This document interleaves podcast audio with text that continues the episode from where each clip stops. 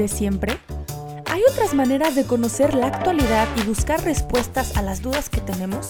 Nosotras pensamos que sí y queremos que te sumes a esta conversación de no las típicas feministas.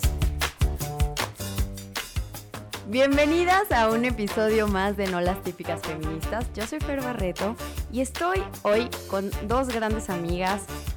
Mi comadre Pau Suárez, ¿cómo estás, Pau? Hello, mi Fer, muy bien, gracias a Dios. ¿Y tú? Todo bien y muy contenta porque hoy conocimos a una gran amiga de No la típica feminista que ya nos seguía y que la verdad empezamos a conocer su contenido y nos emocionó muchísimo tenerla como invitada. Pilar Ochoa, ¿cómo estás? Estamos muy emocionados de que nos acompañes el día de hoy. Bienvenida. Gracias, yo estoy todavía más feliz. Les decía que estaba totalmente de fangirl me encanta lo que hacen, me encanta esta iniciativa, entonces estoy muy feliz y muy agradecida de estar acompañándolas esta noche. Muchas gracias, Pilar. Pues para irles introduciendo un poco el tema, fíjense que nosotros hemos visto con los comentarios que muchas de ustedes nos han puesto en la cuenta de Instagram, en los mensajes en Facebook, en lo que nos cuentan amigas nuestras en el día a día, pues hemos visto que hay una cultura sobre todo en las mamás, pero una cultura en general en las mujeres eh, profesionistas, estudiantes también, de, un, de una cultura de sobrepasarnos en nuestras capacidades, ¿no? O sea, eh, que a veces tenemos un agotamiento físico, mental, espiritual, emocional, de todo tipo. Y entonces, en este agotamiento general que, que vivimos y que vemos, pues a veces no sabemos cuál ruta es la que deberíamos de seguir para pues evitarlo, ¿no? No sé, Pau, ¿a ti te ha pasado que eh, yo sé que sí? yo sé que lo hemos sufrido juntas. Sí, y es horrible porque muchas veces incluso hasta llega a ser una, una causa de somatizar y de tener otras broncas que incluso pueden llegar a temas de salud, ¿no? Entonces, pues bueno, definitivamente es un temazo y me queda claro que tenemos una súper invitada para poder hablar de eso, que la primera que ya tiene aquí su hojita para tomar notas soy yo. Entonces, pues Pilar, bienvenida y bueno, nos encantaría que empezaras platicándonos quién eres, qué estudiaste, a qué te dedicas, cómo empezaste con este tema y pues sí, un poquito de qué vamos a platicar. Claro que sí, gracias. A ver, yo soy hija sándwich. Y quiero empezar por eso, soy la quinta de siete, porque creo que los hijos sándwich de alguna forma siempre estamos buscando nuestro lugar, diciendo, hey, veme, aquí estoy, existo y también soy importante. soy una mujer súper apasionada, ahora se dice intensa, pero mm, siempre he querido conquistar el mundo. Ya sabes, a los 12 años quería ser presidente de la nación, eh, siempre he querido cambiar el mundo eh, y me identifico hermosamente con la labor que están haciendo. Perdón que lo vuelva a decir, pero son lo máximo. Este, y empecé a hacer esto porque soy pedagoga, me dedico a la educación, creo que es la herramienta para cambiar el mundo, pero después de dar muchas conferencias en distintos lugares con auditorios grandes y gente que salía muy contenta, pues sabía que llegaban a su casa y la vida volvía a ser igual. Seguían teniendo los mismos problemas, las mismas dudas, los mismos cuestionamientos. Y entonces, después de un largo proceso de infertilidad, fui mamá y me encontré con una invitada cero deseada de la maternidad, que era la culpa de la madre. Oh, por Dios, ¿qué es esto? Si das pecho, porque das pecho. Y tienes que tener una dieta perfecta y mágica. Si no das, porque no das. Si fue parto, em, más bien, si fue cesárea, ¿por qué no fuiste suficiente mujer para hacer parto? Hazme el favor, ¿no? Y cada decisión en la maternidad iba acompañada de juicios, de comparación, de culpabilidad y de pensar que todo el tiempo la estoy regando. Cuando platico con mamás, una de las cosas que más pensamos es, estoy arruinándoles la vida a mis hijos además de todas las exigencias que tenemos hoy como mamás. O sea, se nos exige trabajar como si no tuviéramos hijos y se nos exige criar no solo como si no trabajáramos, ¿eh? como si no fuéramos una persona antes de ser madres. Es que entonces pierdes todo lo que te distinguía. Si eras una mujer inteligente, ahora tienes el mommy brain o el cerebro distraído de una mamá. Si eras amiguera, pues ¿qué crees? Ya no puedes salir porque estás dando pecho o porque el bebé llora o porque la sociedad te cuestiona. ¿Con quién se quedó el niño si tú decidiste salirte a echar un café con tus amigas? Y nos encontramos con que el mundo nos ofrece una opción. Para liberar a las mujeres, hazlas iguales a los hombres. Y entonces, parece que para alcanzar mis sueños necesito perder ciertas partes de mí. ¿Cómo por qué? Con todo esto me fui encontrando cuando llegué a este maravilloso mundo de la maternidad y dije, tiene que haber algo mejor. Después de años de dirección espiritual, de terapia, eh, de intentar por muchos caminos encontrar la solución, de repente escuché un webinar que me llegó por azares del destino, en el que una chica decía, las mujeres podemos tenerlo todo, pero no tenemos por qué hacerlo todo. Es una de mis mentoras, Lisa Canning, soy su fan, por ahora todo su contenido está en inglés, pero bueno. Me encantó lo que decía, porque esta es una chica que es una mamá de ocho, que tiene una empresa padrísima. De hecho, ella fue la encargada de diseño en un programa llamado The Property Brothers de Discovery, creo que es Home and Health, en el que hacían rediseños de casas y construcción, cosas padrísimas. Me encontré con una mujer profesionista, exitosa, que pone en el lugar justo a su familia, su salud mental y que decía, claro que se puede. Y gracias a ella conocí después a January Donovan, a una mujer que me encanta describir como una loca, y ahora les voy a explicar por qué. Y fue agua en el desierto. Lo que encontré con ellas fue la respuesta a años de oración, de lágrimas, de cuestionarme a mí misma, de cuestionar a los demás y de sentir que algo estaba mal en mí, porque amo con locura a mi familia, amo con locura a mis hijos y a mi marido, los adoro. Pero yo sentía un llamado a hacer más y me sentía culpable porque las católicas nos contentamos con ser buenas madres. ¿eh? Las católicas no deberíamos de desear trabajar, no deberíamos de tener sueños más allá del hogar. ¿no? ¿Cómo por qué? ¿Quién sabe? Pero nos lo han dicho y lo hemos comprado. Hasta ahí, ¿vamos bien? Quiero explicar por qué January es una loca. A ver, esta es una chica filipina que llegó de inmigrante a los Estados Unidos como a los ocho años. Llevaba, creo que cinco años sin ver a sus papás, porque ellos se mudaron a Estados Unidos, trabajaron cinco años hasta que obtuvieron la nacionalidad y pudieron mandar traer a sus hijos.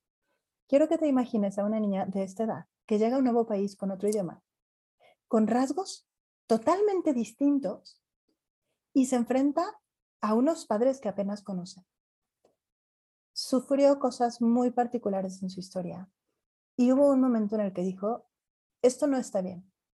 ¿Por qué nadie me enseñó a tener mis cosas ordenadas? Simplemente a tener una casa ordenada. ¿Por qué nadie me enseñó cómo tratar a los chicos? ¿Qué hacer cuando un chico por fin me ve guapa y quiere salir conmigo? ¿Cómo le pongo límites? ¿Qué hago con lo que siento? cómo me relaciono con otras mujeres. Y tuvo un sueño loco de hacer una escuela de mujeres. Estoy convencida de que en momentos concretos de la historia, el Espíritu Santo, ahora que estamos tan cerca de Pentecostés, se ha puesto particularmente guapo con la iglesia.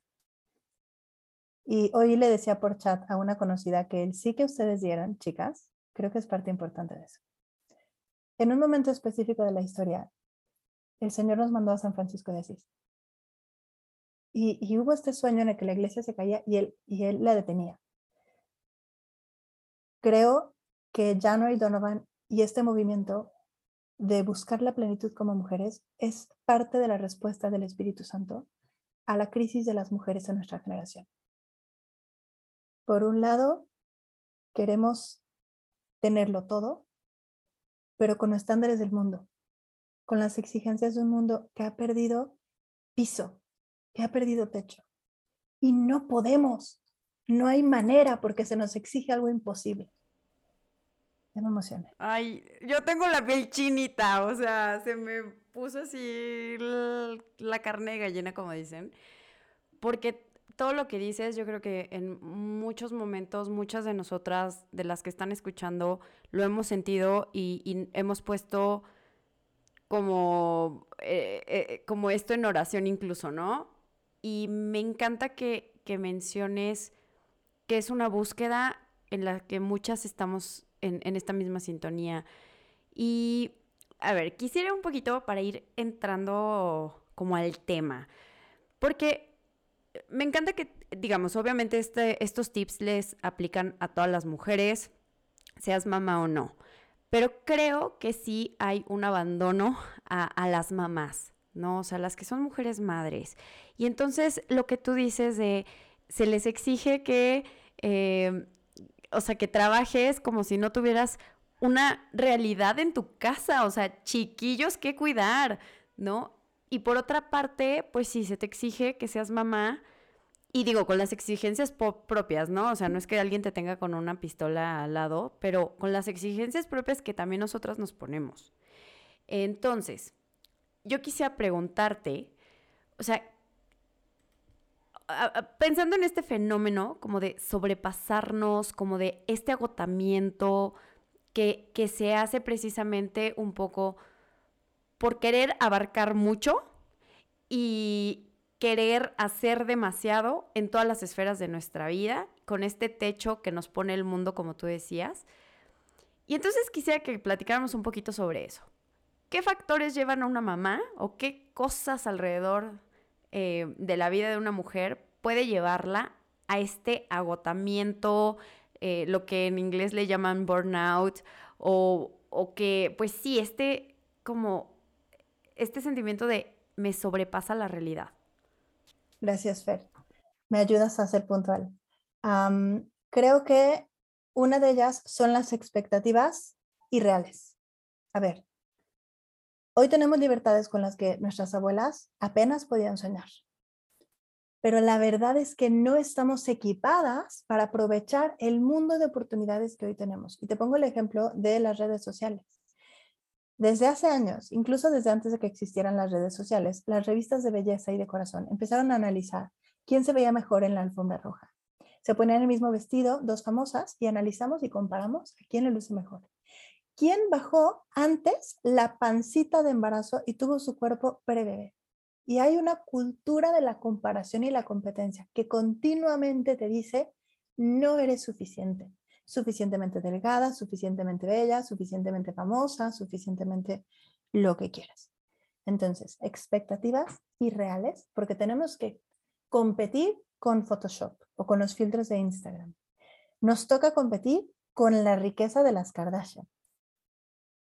Además de las expectativas irreales, viene esta cultura de comparación y competencia. Y una parte muy importante es que no se nos ha formado en habilidades. ¿Cuántas veces en tu casa te enseñaron a tomar decisiones? ¿Cuántas veces te enseñaron a poner límites a ti misma y a los demás? ¿Quién te enseñó a soñar? De niña quería ser bombero, bailarina, cambiar el mundo. ¿Y quién te dijo, eso es imposible? Porque yo recuerdo a mi maestra de español que se llamaba Pilar, era española, y me dijo, ¿quieres ser presidente? Entonces no vas a tener familia, ¿verdad? ¿A cuántas nos han dicho que nuestros sueños no eran válidos? Cuando realmente nuestros sueños pueden ser solamente una semillita, que madurándolos nos lleven a nuestra verdadera contribución en el mundo, a nuestro llamado, a nuestra vocación. Entonces, hablo con esto de la falta de habilidades. Y, por último, por la compartimentalización. Se nos ha pedido, se nos ha pedido elegir entre una vida hermosa, entre una familia hermosa o una profesión exitosa, entre una relación matrimonial gozosa o ser libres. Y eso es falso. Podemos tenerlo todo, eso que realmente queremos. Creo que ahí está la causa. Que son falsas dicotomías, ¿no? O sea, como que son falsos dilemas que, que, a ver, o sea, hay situaciones históricas que a lo mejor han contribuido a que sean difíciles. pero yo creo que estamos en una época en la que pues todo es posible y se puede, ¿no? Como, como tú dices, o sea, hoy cada vez más tenemos más ejemplos de mujeres que son mamás exitosas y, mamás felices y mamás presentes que, que son esposas también felices y esposas presentes, ¿no? O sea, entonces sí, también Hollywood nos ha hecho mucho daño ahí.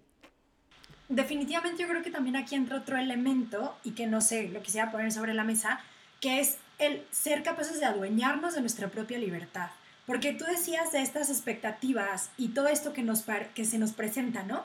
Pero justo el brinco está en esto que me presenta el mundo, ¿lo quiero o no lo quiero? ¿Y qué expectativas me estoy poniendo yo misma? Porque tengo que confesar que yo creo que las expectativas que más me matan no son las que me está poniendo nadie más que yo misma. Y esta falsa idea de perfeccionismo, que claro, viene mucho y pues, o sea, uno es parte de su misma sociedad. Yo, o sea, toda esta, toda esta forma de pensar, todas estas, todas estas expectativas no vienen de que me las inventé de la nada, ¿no? Sino de un mismo entorno, de una realidad, de muchas de las cosas que tú estabas hablando, a lo mejor incluso pues de todas estas habilidades que no nos dieron, de heridas que traes cargando, de toda una historia, bla, bla, bla. Pero al final también está ese paso de la libertad, que yo creo que es lo que, o sea, bueno, ya me, a lo mejor me estoy adelantando, pero el meollo del asunto, el momento en el que yo me adueño de esa posibilidad de decir, si quiero esto que me están proponiendo o no. Bueno, ¿qué opinas? Dice una amiga que, una amiga chilanga que quiero mucho, tienes la boca atascada de razón. Sí. Y es que no sabemos que podemos ser libres.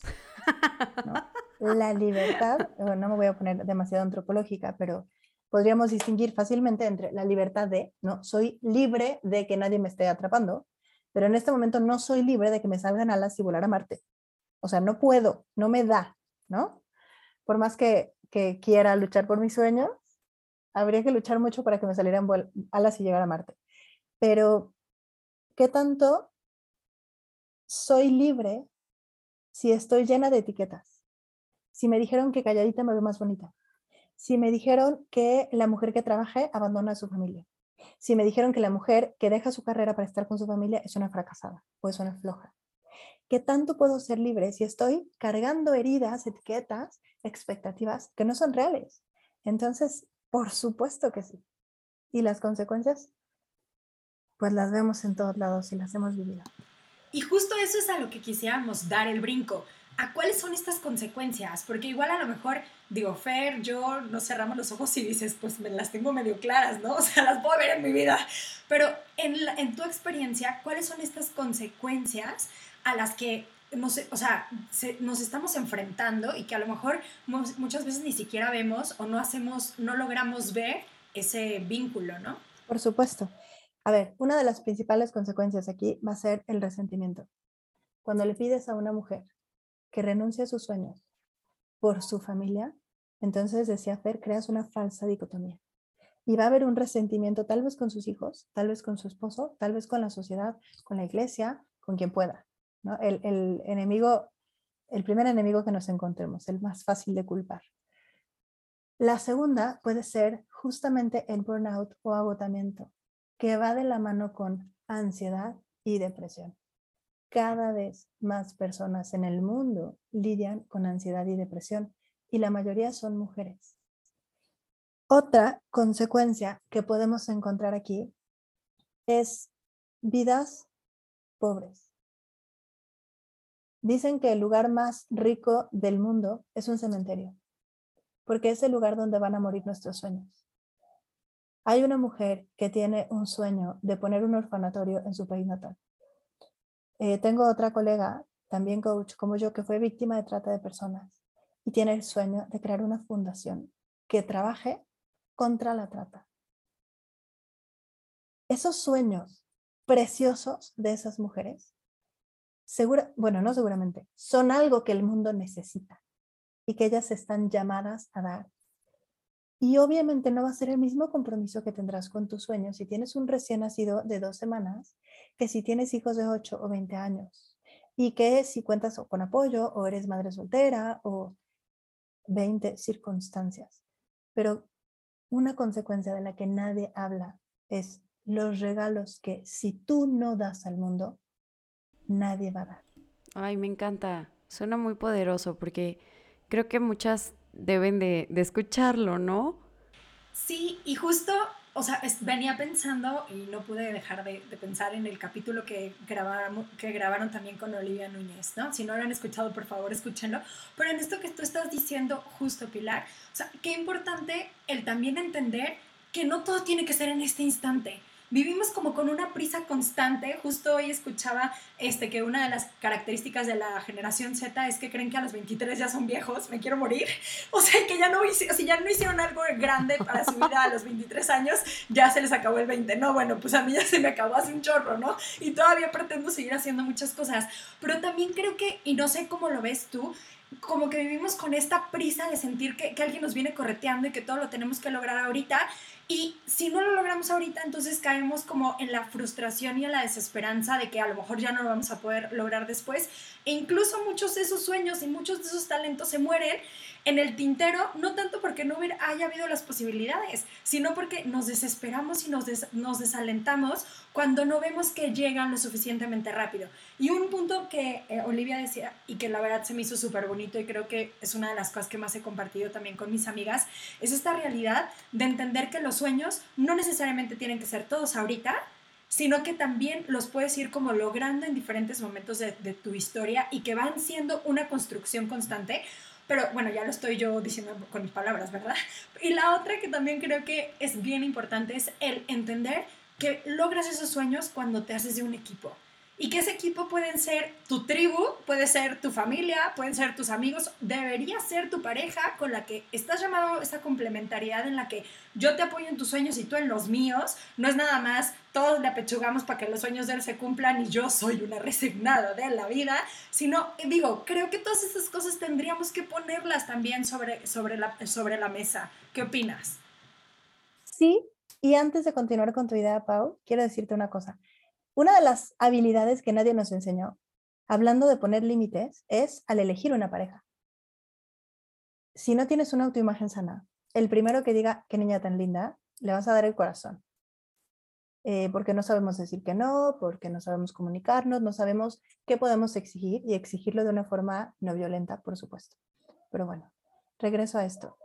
Es que la cosa con los sueños es que van a madurar. Y quiero ponerte el ejemplo de una amiga, de una chica cualquiera, que su sueño en la vida sea tener unos zapatos de 20 mil pesos. Su sueño en la vida es tener el último iPhone, que honradamente no tengo idea cuánto cueste, pero su sueño en la vida es tener el último teléfono de generación que tenga 25 aplicaciones y que sea rosa pastel. ¿Quién eres tú y yo para decirle que su sueño no es válido? Más bien habría que decir, ok, ¿quieres esto? ¿Por qué lo quieres? Profundizar en el sueño y empezar a luchar por él, porque conforme vas madurando, tus sueños van cambiando. Empezaste a trabajar duro por tu teléfono Rosita Pastel y te diste cuenta del valor del trabajo duro. Y entonces evolucionó. Porque realmente lo querías, porque tenías una herida de comparación. La cosa, cuando permitimos a las mujeres y a los seres humanos soñar, no siempre es alcanzar el sueño per se, o al menos el sueño inicial en su etapa de gestación, sino y en gran medida la persona en quien te conviertes al alcanzarlo. Entonces, Pau, lo que dices tiene mucho sentido. Le puedo poner pausa al sueño temporalmente porque estoy en un momento de mi vida, pero este momento de mi vida y de mi historia va a madurar este gran sueño que Dios ha puesto en mi corazón. Me encanta. Y, y me resuena mucho en, como en sueños, metas que yo he tenido en mi vida y que o me ha dado miedo alcanzar o pues no sé, ¿no? De pronto no me siento capaz y eso también es, todo un tema, ¿no? El, el, sentirte capaz o no. Y creo que hoy es necesario que el empoderamiento no sea, como tú decías al principio, igualarnos a los hombres, sino el hacer sentir a las mujeres que pueden, ¿no? Y que podemos juntas y que no están solas y que tienen un equipo y que son capaces, ¿no? Y un poquito en este mismo espíritu, quisiéramos preguntarte como tips, tips concretos. un poco para ordenar el corazón, también citando a, Olivia, que la verdad nos gustó mucho ese episodio y creo que si están escuchando este primero, también después vayan a escuchar ese, ese otro episodio con Olivia Núñez, porque creo que es, es, importante que hablemos de estos temas con mujeres que ya pasaron por esto y está padrísimo. Y entonces, un poquito, em, como sí, cómo podríamos concretar estos sueños, cómo ir ordenando el corazón y también cómo evitar este agotamiento del que nos hablabas hace rato. Bien. Me encanta esto que dices de ordenar el corazón y de las limitantes que ponemos a soñar por nuestra autoimagen, que es la opinión que tienes de ti mismo. Un bebé cuando nace es valioso. Un bebé no necesita poner una linda cara para que le den de comer o cambiar el pañal, ¿estás de acuerdo? Pero conforme va creciendo va socializando y descubre que si sonríe, le sonríen de vuelta. Que si le da un besito a su mamá, su mamá se pone contenta. Que si saca buenas calificaciones, lo ponen en el primer lugar en el salón. Y conforme vamos creciendo y socializando, nos vamos comprando que nuestro valor depende de nuestro desempeño. ¿Cuántas de nosotras hemos dejado ir sueños porque pensamos que no podíamos por una autoimagen que necesitaba desarrollar? En teoría sabemos que somos hijas del rey, hijas e hijos, herederos del cielo, sacerdotes, profetas y reyes. En la práctica, cuando te planteas un sueño grande, no sé si te sientas sacerdote, profeta y rey cuando estás saliendo de una junta en la que te fue fatal, cuando estás cambiando un pañal de popis, cuando estás, ya sabes, en distintos momentos de la vida. Esa es una. Y por eso creo que uno de los principales tips aquí es poner atención a la opinión que tienes de ti misma y a tu voz interior. Lo primero, lo dicen en Alcohólicos Anónimos, y lo voy a citar choco porque no me sé la, la frase textual, pero es, el primer paso es darte cuenta de que tienes un problema. Entonces, date cuenta de cómo te hablas y de cómo te ves a ti misma. Y el segundo paso, indispensable, y se te olvida todo que te acuerdes solo de esto, por favor, compasión. Date permiso de ser imperfecta, de tener miedo, de estar agotada, de querer encerrar a tu familia y guardar la llave mientras te tomas un café caliente por una vez en la vida, de querer gritarles a todos que nadie te entiende, no sé, ¿no? Date permiso no de hacerlo, sino de sentirte y de necesitarlo. Está bien. Así como eres, estás bien. Puedes estar mejor, pero primero trátate con la compasión con la que tratarías a alguien. Ese es el punto uno. El punto dos creo que es volver a soñar y soñar en grande. No sueñes con la vacación en Navidad que tomas cada Navidad con tu familia. Sueña con algo grande que te exija vencerte, que te exija salir de ti, que te dé un poco de miedo, incluso platicárselo a tu mejor amiga. Porque el sueño va a darle eh, gasolina, va a dar el combustible a la disciplina que necesitas para alcanzar. Disciplina que nadie nos enseñó a tener, salvo que hayas tenido un padre militar o que hayas estado en artes marciales, difícilmente tuviste una formación real en autodisciplina.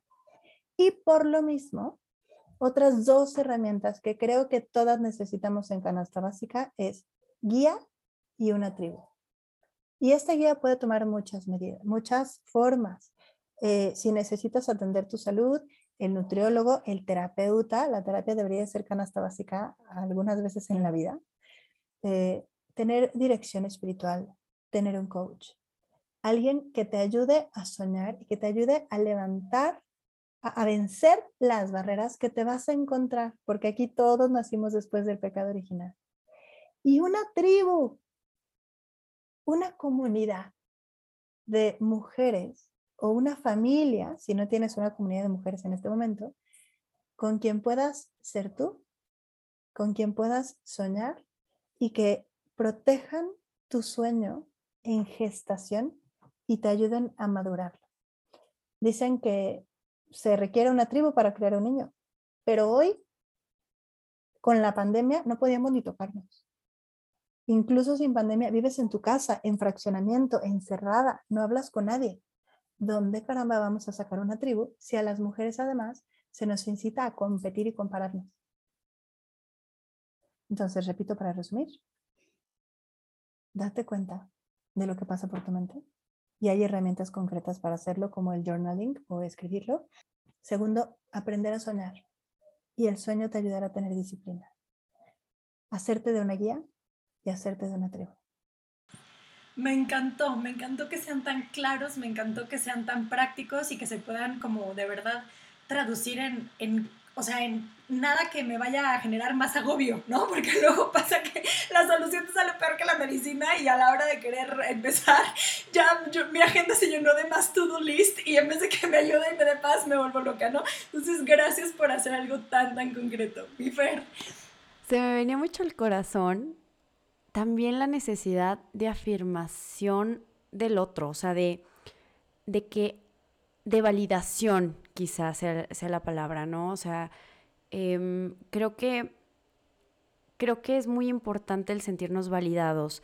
Y yo sé que no tendríamos que buscar la validación superficial, ¿no? O sea, en el like, en el en que le den este me gusta o tener followers. No, no me refiero a ese tipo de validación, no me refiero a esa palmadita en la espalda de mi mamá que me dice, oye, va súper bien, ánimo, o de, o de tu pareja, ¿no? ¿Qué opinas, Pilar?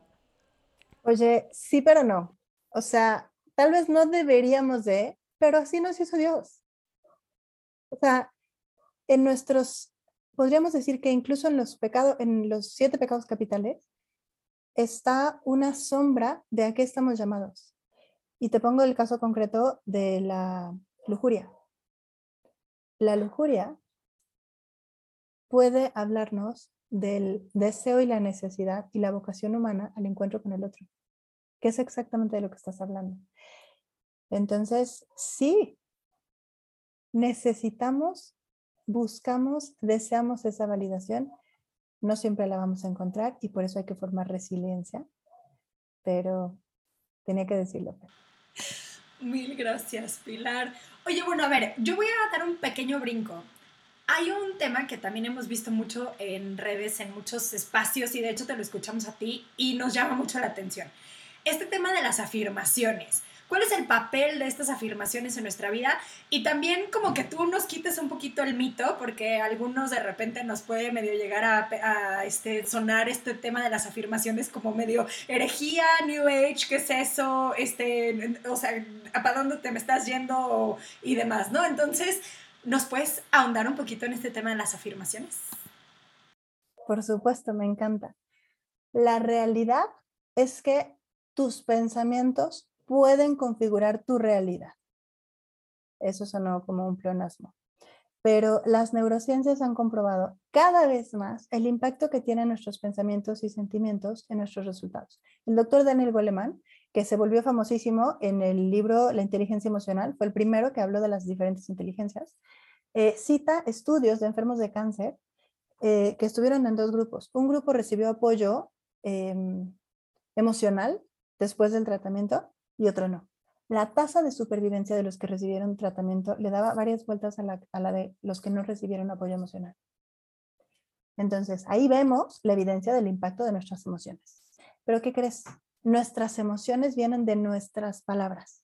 ¿Cómo funciona el cerebro humano? Ves algo interno o externo y tu cerebro lo interpreta con ayuda del lenguaje que te ha sido dado. Y con este lenguaje inmediatamente genera una reacción bioquímica, que es una emoción, vuelve al pensamiento y entonces creamos el sentimiento. Vamos a imaginar que eres alérgica a los piquetes de abeja, que alguno de los presentes de la que están aquí escuchando es alérgica. Empiezas a escuchar un y te crispas. Tal vez ni siquiera eres consciente de que lo escuchaste, pero de repente te sientes nerviosa y no sabes por qué pudo haber sido un mosquito, una mosca o alguien que pasó y dice, el zumbido de un teléfono, pero inmediatamente tu cerebro se crispa, ¿de acuerdo? Nadie nos enseñó a poner atención a nuestros pensamientos y el impacto que nuestros pensamientos tienen en nuestras emociones.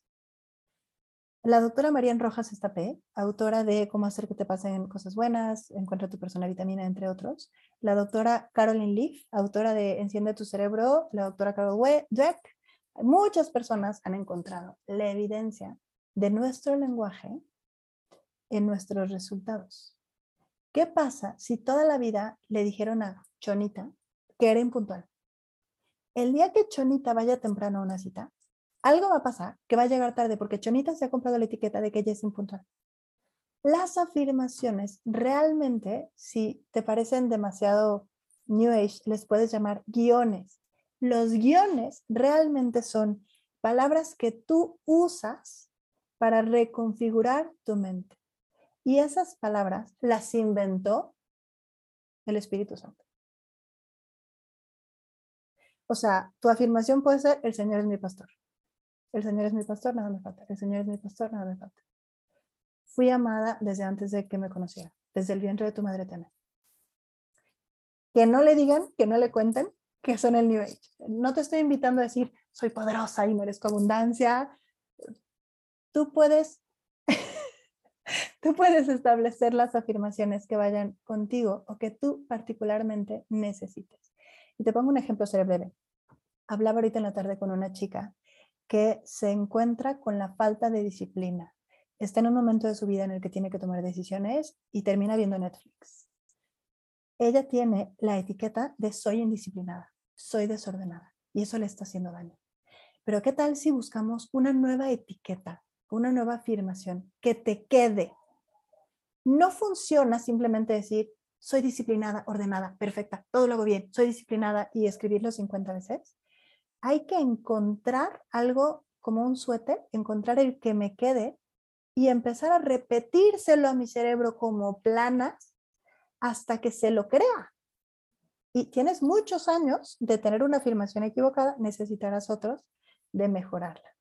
A ver, y aquí, ahora que lo explicas, de hecho me suena totalmente a cumplir el primer mandamiento amarás a Dios sobre todas las cosas y a tu prójimo como a ti mismo. O sea, creo que es una forma súper básica y súper clara para decir, voy a poner en, o sea, voy a poner en práctica ese amor a mí mismo, ¿no? Y voy a dejar de creerme y comprarme todas esas cosas tontas que me han dicho, porque como tú bien dijiste, soy hija de rey y estoy en manos de un buen padre que me ama y me hizo bien, ¿no? Entonces creo que, híjole, qué padre poder como entender también esta, esta dinámica de que, pues por supuesto que estamos bien hechos. Y si yo me creo las cosas malas, no, estoy yo solito configurando mi cerebro para otro lado. Pero si me creo las cosas buenas, realmente estoy siendo pues lo que tengo que ser y para lo que estoy llamada, ¿no?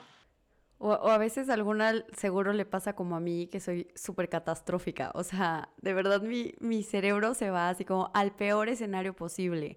Y entonces que si voy a empezar un nuevo proyecto, es que qué tal sí. Y entonces me viene, o sea, toda la catástrofe que puede pasar, ¿no? Y entonces entre eso o el, el miedo a equivocarnos, Em, el miedo a qué van a decir de mí, el miedo de qué tal si lo que hago no es suficiente. Y claro, todo esto viene de muchísimas heridas, como tú, como tú mencionabas, Pilar, y me encanta el decir, al final, eh, el, el tema de la palabra, podríamos aquí aventarnos un rollo filosófico, teológico, etcétera, de decir la importancia de las palabras, ¿no? Y de decir las cosas en voz alta y ponerle nombre también a lo que sentimos, a lo que creemos y a lo que queremos alcanzar.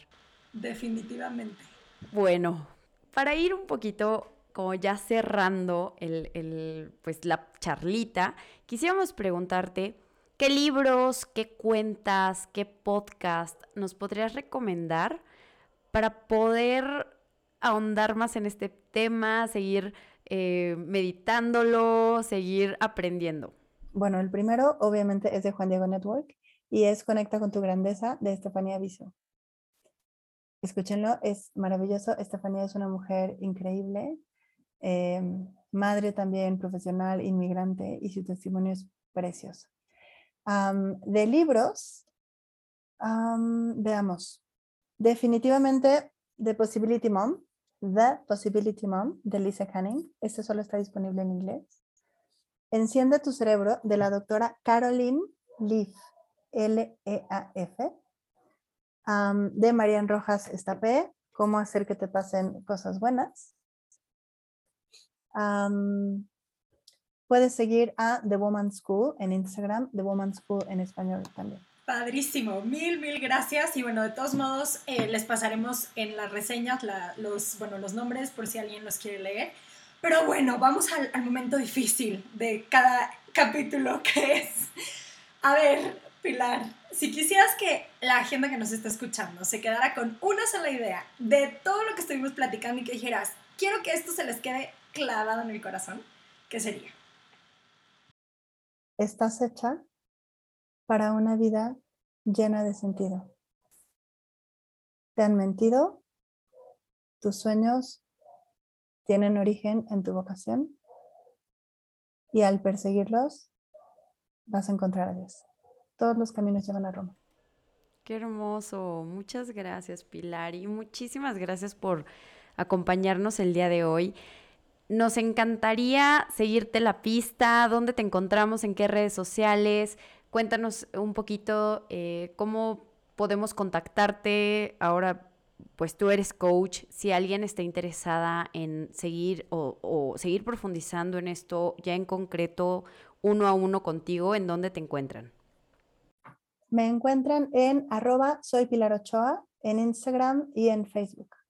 Ahí vamos a compartir un poco de inspiración, un poco de motivación, también otro poco de humor. Yo creo que nos vamos a divertir mucho. Buenísimo, muchísimas, muchísimas gracias. Corran a seguirla. Gracias por lo que están haciendo, están cambiando el mundo.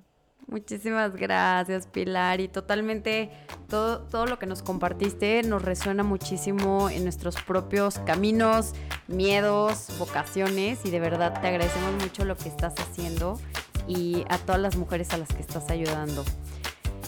Y pues bueno, este episodio te sirvió, si encontraste sabiduría en las palabras que Pilar nos compartió, que estamos seguras de que sí, recuerda compartirlo para que llegue a muchas más mujeres y hombres también. Y no olviden seguirnos en nuestras redes sociales. Nos encuentras como No la Típica Feminista en Instagram, Twitter, YouTube y Facebook. Si tienes comentarios o dudas, también nos puedes mandar un mensajito. No se olviden de que aquí estamos. Nos vemos, bye bye. gracias, gracias, gracias por escucharnos. Un abrazo grande y nos escuchamos en el siguiente capítulo.